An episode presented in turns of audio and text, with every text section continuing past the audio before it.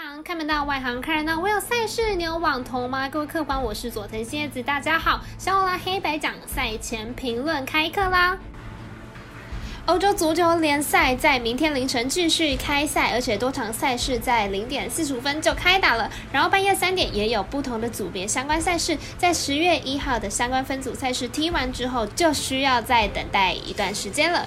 如果要看文字分析，或者是申办合法的运财网络会员，都可以到小五郎黑白讲的脸书、IG，或是加入我们官方赖账号免费查看。好的，再来看看明天早上的美国职棒消息。微微选择洋基做客蓝鸟的赛事作为单场加场中，单场呢就是可以单独下注的比赛，场中就是在比赛开始之后，人可以透过店小二或者是网络投注购买该场的赛事。更多详细的规则可以参考运彩的官网，或者是直接跟店小二来询问。另外，未来跟艾尔达明天早上七点也都有转播洋基对上蓝鸟的赛事。美棒例行赛来到尾声，看一场少一场。好的，请看官听众记得帮忙点赞、追踪、开启小铃铛哦！你的支持决定节目的长度，而节目的长度决定评论的场数。香狼团队能够开心做节目，你们也能够开心打微微，这就是双赢。如何一起打微微，就要看清楚、听仔细今天的赛前评论了。好的，首先就先带来明天早上七点零七分的杨基对上蓝鸟。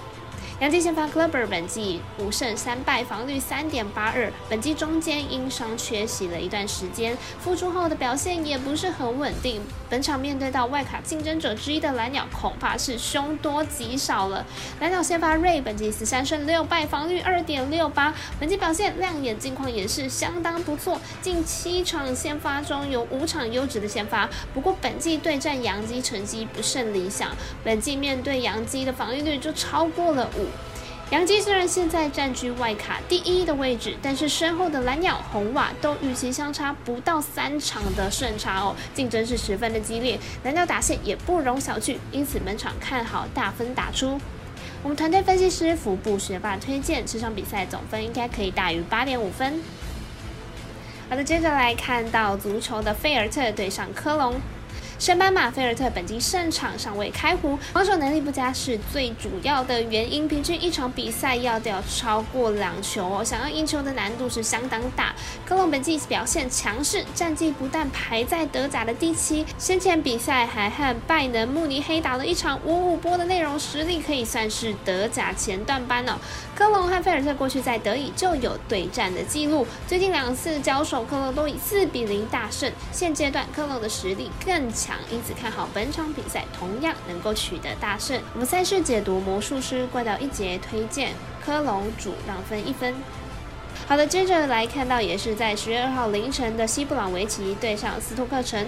西布朗维奇目前在英冠比赛打得相当的好，球队目前打出六胜四平的不败战绩。球队若是可以保持下去，将会有很大的机会可以回归英超的联赛。相信西布朗维奇的战役肯定不敌。且面对表现略为普通的斯托克城，西布朗维奇无惧客场作战。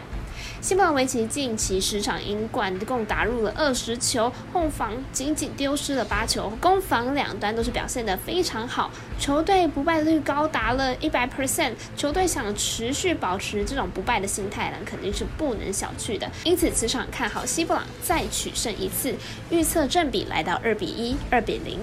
我们团队分析师赤井金童预测西布朗维奇克布朗获胜，以及此场比赛应该会总球数来到两到三球。喜欢跟着走，不喜欢可以反着下，但投资理财都有风险，请各位客官们量力而为了。我是赛事播报员佐藤蝎子，我们下次见。